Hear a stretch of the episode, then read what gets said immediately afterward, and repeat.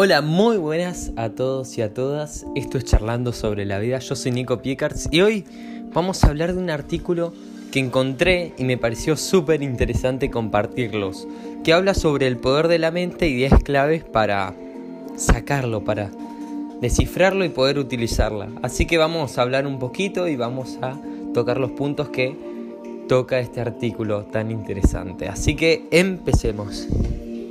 Antes que nada quiero aclarar que este artículo es de Agustín Grau, que es un escritor, formador y emprendedor, que habla sobre libertad financiera, ingresos pasivos, infoproductos, crecimiento personal, talento y conocimiento. Así que si quieren saber más, no les interesa el tema, pueden buscar a Agustín Grau y van a encontrar muchísimas cosas de él, que es una persona muy interesante. Ahora sí, empecemos. ¿Sirve para algo la mente? Y Agustín nos cuenta que hay dos tipos de personas a la hora de eh, pensar la mente. Los que dicen que no sirve para nada y solo hay que ir a la acción. Y el segundo tipo de persona es que cree que la mente es todo. Que con la ley de atracción, que pensando, repitiendo cosas y escribiéndolas, las cosas van a llegar por sí solas. Él cree en la ecuanimidad, que radica en la virtud. Él piensa que la mente, al igual que otras cosas, puede ser tu mayor enemigo o tu mayor aliado. Ocurre también con la electricidad, con el sol, con el dinero, con casi todo el mundo.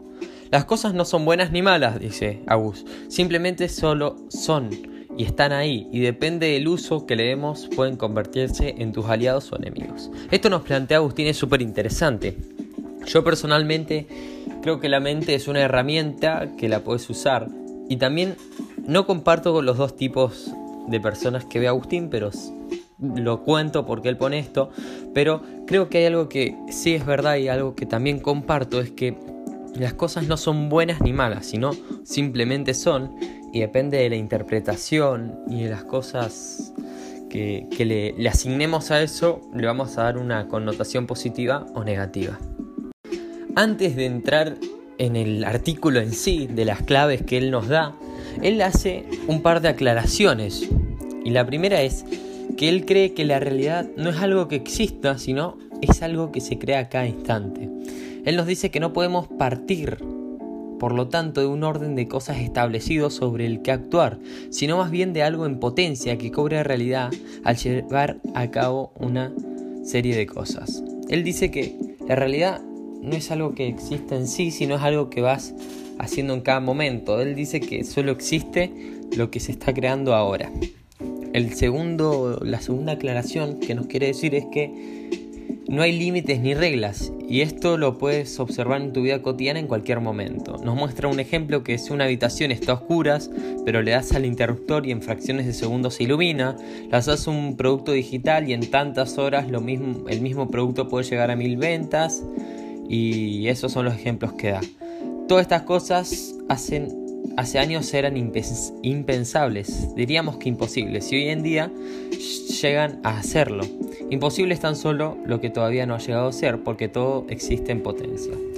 Agustín, en, en este segundo apartado, nos dice que los límites son solo mentales, que hay cosas que en el pasado no se imaginaban, se creían imposibles y hoy en día, sin embargo, lo son y él cree firmemente en esas cosas. Dice que los límites y las reglas son, tan solo limitaciones mentales, consecuencias de las creencias adquiridas y la práctica de la vida por debajo del pleno potencial de cada uno. Dice que cuando ponemos reglas y límites estamos destruyendo el potencial que hay en cada uno.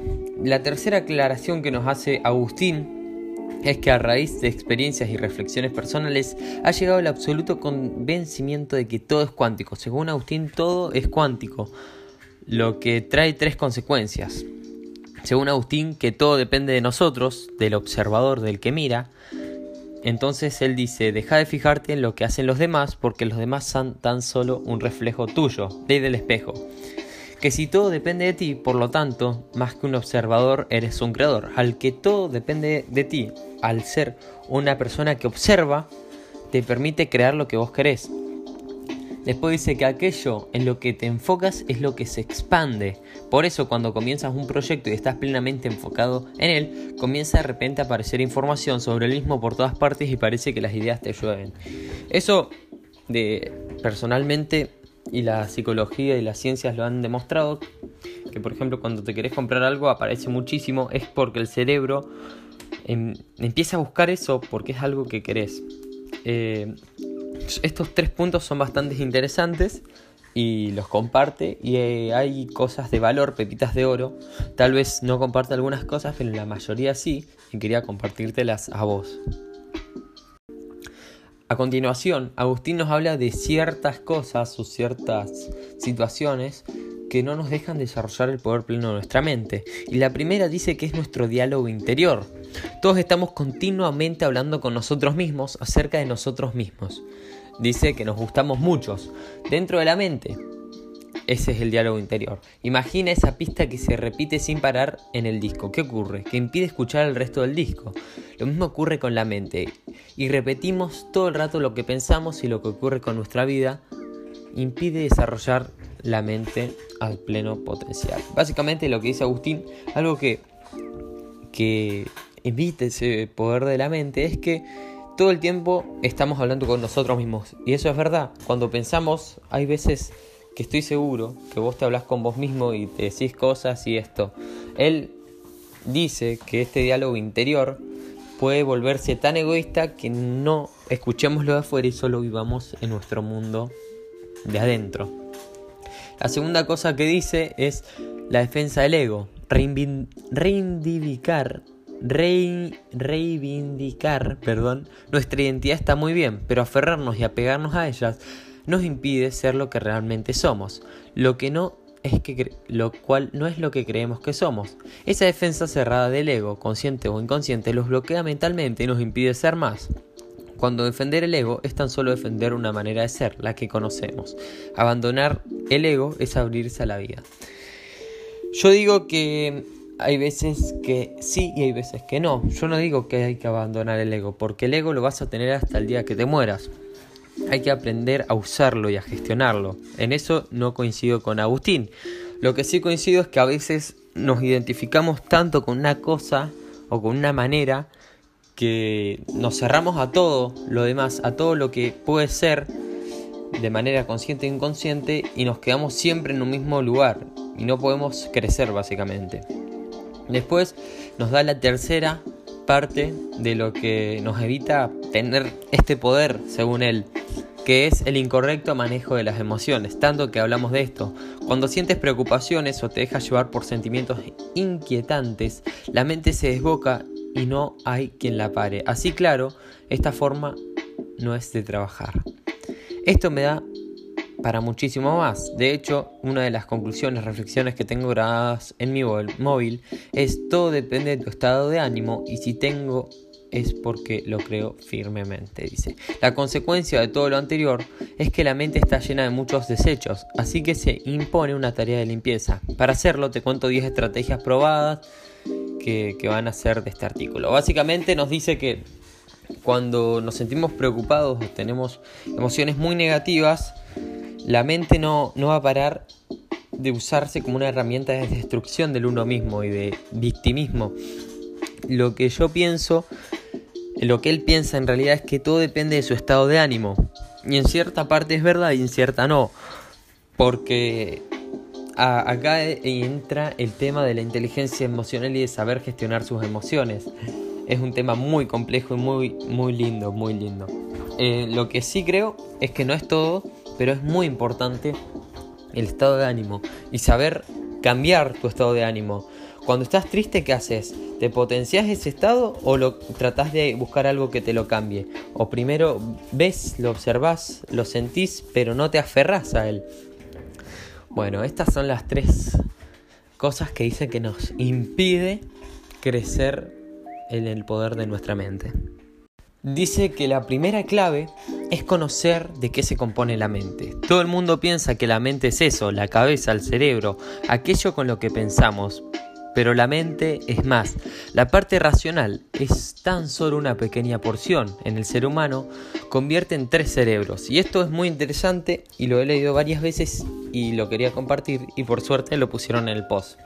El primer cerebro es el cerebro reptil, que es la parte más primitiva e instintiva, la que aloja los mecanismos de supervivencia de la especie.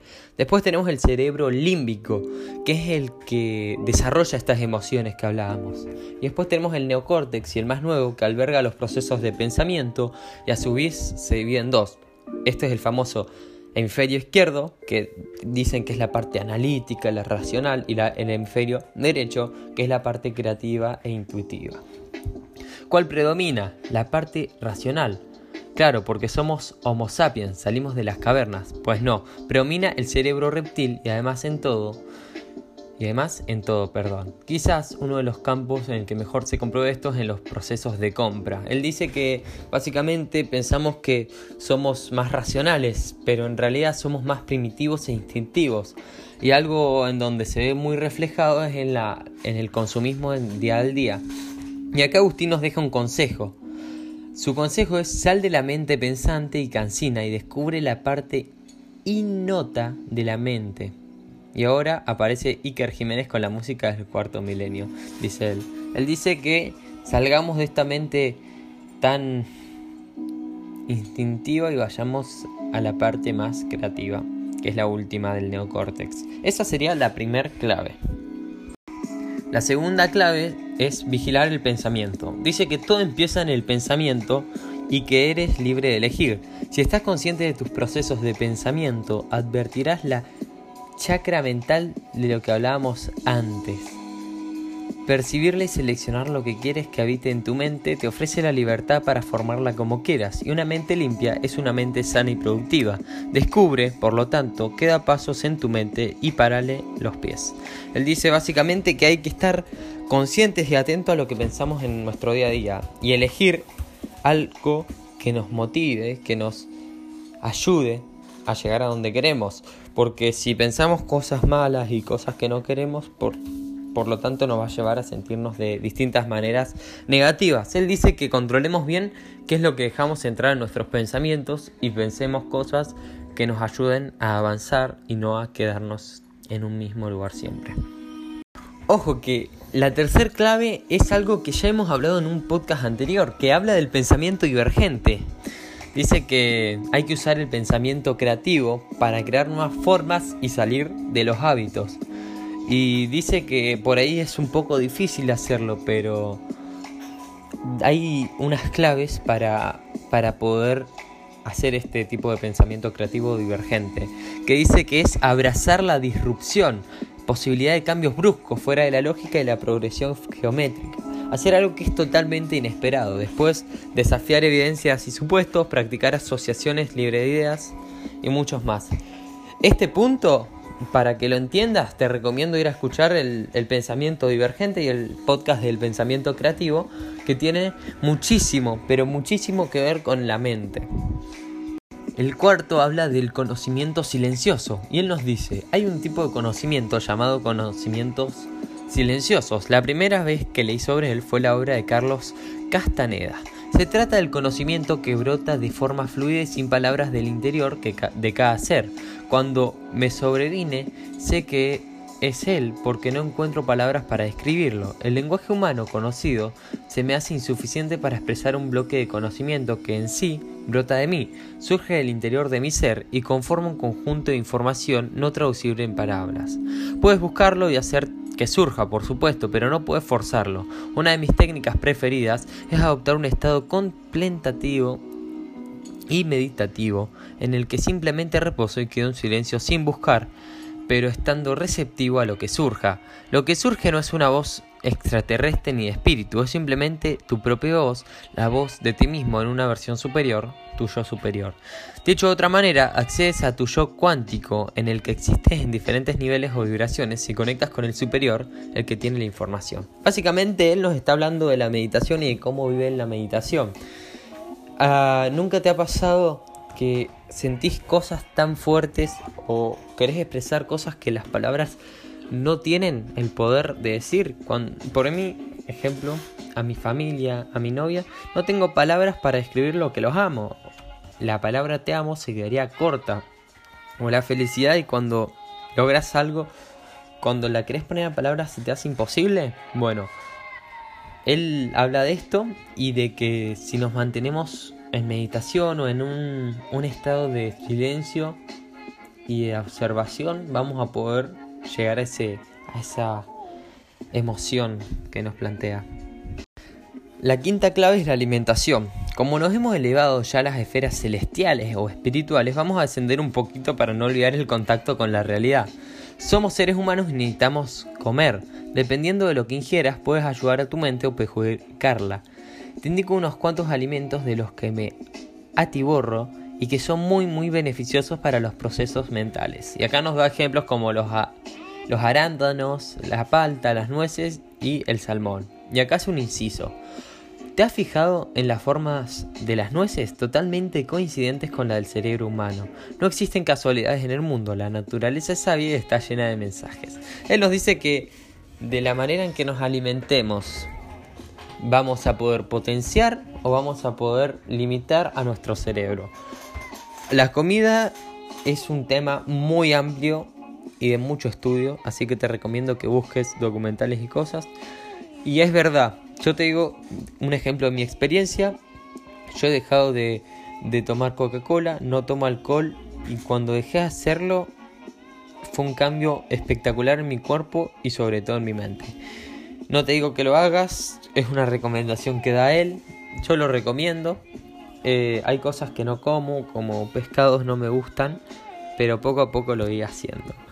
Así que él dice que la alimentación es algo clave para nuestro estado porque el cuerpo es como el motor de nuestra vida, por decirlo de una manera.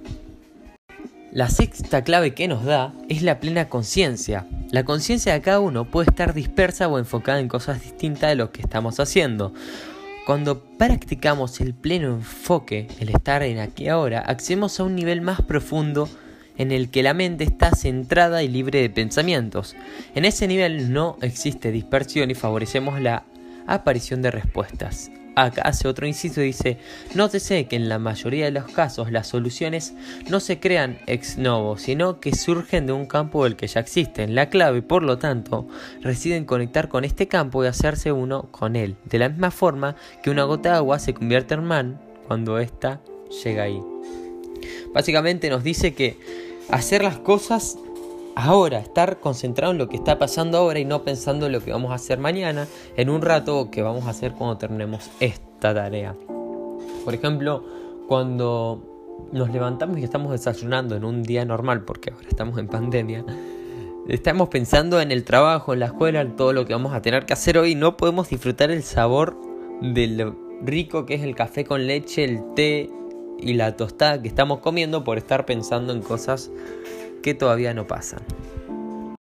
La séptima clave que nos da es la respiración, y no vale decir ya lo hago, lo sé, lo supongo, pero es bueno hacerlo calmadamente y ritualmente con la conciencia de que estás oxigenando el cerebro y alimentándolo. Puedes aprovechar cuando caminas, cuando ves la televisión, cuando haces meditación, punto de cruz y respirar conscientemente. Básicamente nos dice que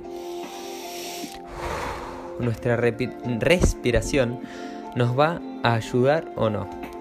Eh, tal vez estamos en ese modo automático y nos dice que si podemos usar el punto 6 de la plena conciencia para respirar y tranquilizarnos. Nunca te dijeron cuando estabas nervioso o cuando pasaba algo fuerte que te hacían que respires. Respira hondo, te dicen. Es por algo. Trae consecuencias a nivel cerebro y de sentimientos. Así que bueno, vamos a la clave número 8. La clave número 8 se llama actuar como sí. Y él dice, esta técnica es muy poderosa y la recomiendan en infinidad de sitios. La primera vez que leí en Conversaciones con Dios de Donald Walsh, pero después ha seguido llegando a mí en múltiples lugares. Consiste en actuar como si ya tuvieras lo que quieres tener o ya hubieras alcanzado lo que quieres alcanzar. Imagina que la mente es una máquina otorgadora de deseos, que lo es, aclara él. No puedes pedir con la conciencia de conseguir algo que no tienes o algo que te falta. Ese es el gran error. Pero no es algo que no tengo, calla. Lo que quieres ya existe, solo en un plano distinto, actuando y comportándote como si ya lo tuvieras, lanzas al subconsciente el mensaje de que estás conectado con eso que quieres. Estás en el mismo lugar que eso que quieres y el subconsciente no distingue entre lo que es falso o verdadero porque actúa de modo programa informático, reproduce, duplica esa realidad en tu vida. ¿Me explico? Él básicamente nos dice la técnica de actuar como si ya fuéramos lo que queremos ser o ya tuviéramos lo que queremos tener para terminar transformándonos en eso y él dice que en un plano cuántico y acaso nos metemos en la metafísica, en, las cosas cuánticas que es muy abstracto y a mí me llama mucho la atención.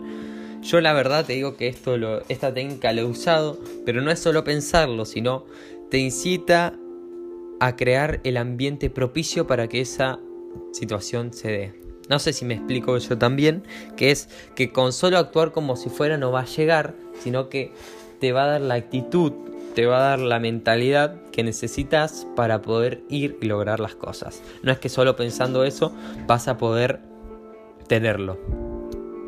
El anteúltimo consejo clave es crear nuevos hábitos. Dice que nuestra forma de pensar, ser y hacer fija en el cerebro caminos, conexiones neuronales que hacen que obtengamos el mismo tipo de resultados en el mismo tipo de circunstancias.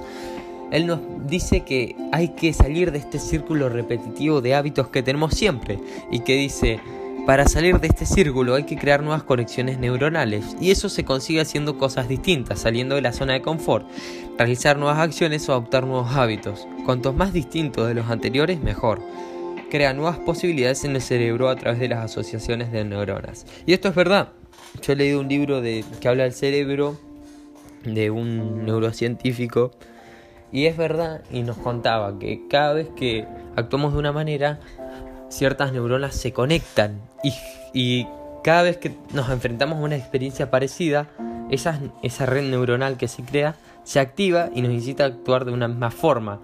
Y básicamente eh, cuando ya tenés creado un hábito, eh, eh, que es eso que haces automáticamente y no requiere ningún esfuerzo, es que esa red neuronal se activa por sí sola porque ya sabe cómo es y no tiene que armar una nueva. Entonces por eso nos plantea que hablemos y creemos nuevos hábitos.